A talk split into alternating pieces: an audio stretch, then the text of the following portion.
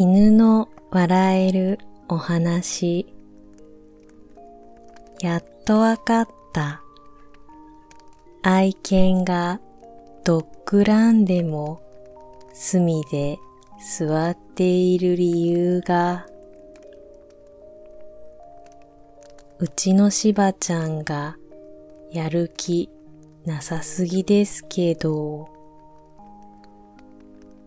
室内で買っているけど街の花火大会とかあっても全く気にしないでゴロゴロしている。よくテレビで見る雷にもほとんど反応しない。寝てるかと思うと耳だけはピクピク動いているから音は間違いなく聞こえている。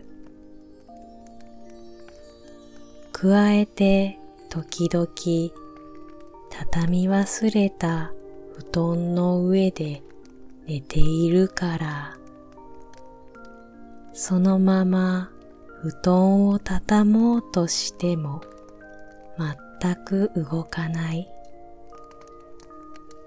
じゃあ、こうしてやる、と布団の間にサンドイッチにしても、ごそごそと鼻先だけ出して睡眠継続。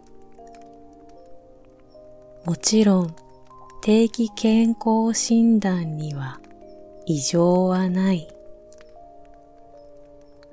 しまいにはみんな大好きなドッグランに連れて行ってもフェンスのそばで寝っ転がる始末うーん、やっぱり、飼い犬は飼い主に似るんですね。芝よ、私と一緒に痩せようか。犬の笑えるお話厚めのクッションから愛犬が釣り落ちた。そうしたら愛犬は、今日ワンコとちょっと厚めのクッション12センチくらいの上でなでなでしながら遊んでいた。そしたら愛犬がふと自分の尻尾をくわえようとして丸くなった瞬間に後頭部から転がり落ちて行きました。それがあまりにも可愛かったので、かっこ悪かったよでも、可愛かったよ。もう一回やって、とからかった。すると、もう言うな。今のは失敗なの。と言わんばかりに、私の口に飛びついてきてベロベロと舐めていきました。犬にも恥ずかしいって気持ちがあるんだなぁと朝から笑ってしまいました。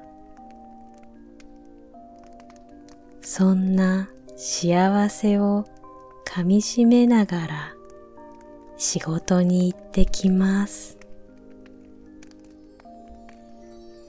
犬の笑えるお話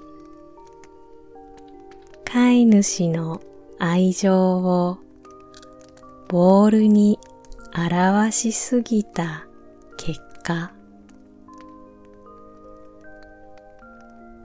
我が家のかわいいマルチーズにとっておきのプレゼント。それは直径25センチぐらいのゴムボール。よーし、これは喜んでくれるぞ、とウキウキしながら家に帰った。しかし、袋から出した瞬間、愛犬はボールにビビってソファーの裏に隠れてしまった。うーん、ちょっと大きすぎた。そりゃ自分の顔より大きなボールが転がってこれば怖いよね。これでよくテレビで見る愛犬とボール遊びができると思ったけれど、ちゃんと考えなくてごめんね。明日普通のボール買ってきます。